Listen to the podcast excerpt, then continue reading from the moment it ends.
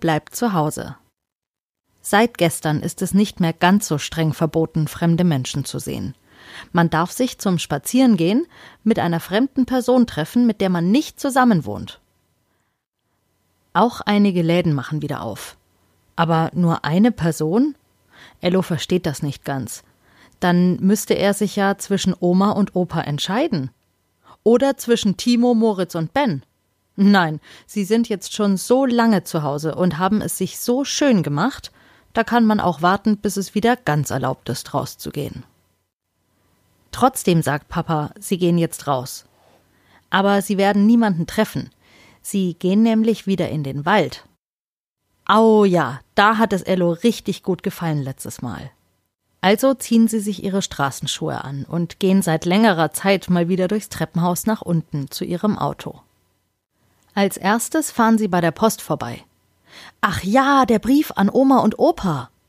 Papa hat eine Briefmarke darauf geklebt und wirft den Brief in einen großen gelben Briefkasten vor der Post. Oh, wenn Oma und Opa wüssten, dass ein Brief auf dem Weg zu ihnen ist. Oh, sie wissen von nichts. Das wird eine tolle Überraschung. Nur Papa steigt kurz aus dem Auto, um den Brief einzuwerfen. Ello, Lea und Mama bleiben im Auto sitzen. Diesmal gehen sie alle in den Wald. Letztes Mal mussten Mama und Lea ja zu Hause bleiben, weil sie so niesen mussten. Sie haben nämlich beide Heuschnupfen und an dem Tag war es besonders schlimm. Ihnen geht es wieder besser. Inzwischen fliegt wohl anderer Blütenstaub herum, gegen den die beiden nicht allergisch sind. Wie schön. Alle zusammen auf dem Weg in den Wald. Lea zappelt mit den Füßen, so aufgeregt ist sie.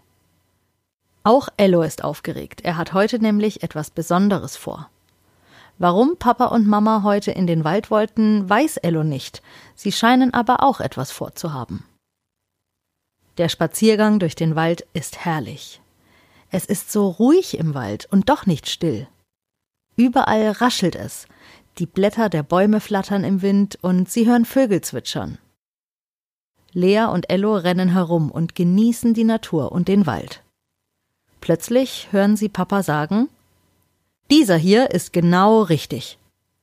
Papa reicht Mama einen Stock.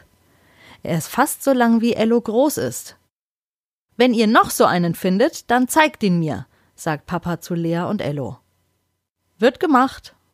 Ellos Augen sehen nicht mehr die großen Bäume und die dichten Büsche, sondern sie gucken gezielt auf alles, was aussieht wie ein Stock. Ein nicht zu dicker Ast, aber keiner, der noch am Baum ist, sondern einer, der auf dem Boden liegt. So einen sucht er. Es ist schon erstaunlich, wie viel abgebrochenes Holz er plötzlich sieht. Sicher war vorher genauso viel herumgelegen, aber es war Ello gar nicht aufgefallen. Erst als Papa ihm den Auftrag gegeben hat, danach zu suchen, hat er es gesehen. Lea scheint es genauso zu gehen. Auch sie hält Ausschau nach langen Stöcken und findet auch gleich einen. Super, sagt Papa. Jetzt brauchen wir nur noch zwei. Auch Mama und Ello finden Stöcke und Papa trägt vier ungefähr gleich lange Stücke Holz durch den Wald. Hm, vielleicht will er damit wieder etwas basteln, denkt Ello. Als sie sich wieder auf den Weg zum Auto machen, fällt Ello etwas ein, das er fast vergessen hatte. Er hatte doch geträumt, dass er einen Baum umarmen will, und das möchte er jetzt auch in echt machen. Ello erzählt Mama und Papa davon. Und sie kichern zuerst, aber dann sagen sie, warum nicht? Sie bleiben kurz stehen. Ello sieht sich um. Da ist ein perfekter Baum. Nicht zu groß und nicht zu klein. Der Stamm ist nicht zu dick und nicht zu dünn. Ello geht zum Baum und flüstert. Hallo Baum, ich bin Ello. Danke, dass du hier im Wald bist und die Luft besser und den Wald schöner machst. Und dann legt Ello seine Arme um den Baumstamm und seine Wange an die Rinde. Ello schließt die Augen. Mmh, wie gut der Baum riecht. So richtig grün, nach Wald.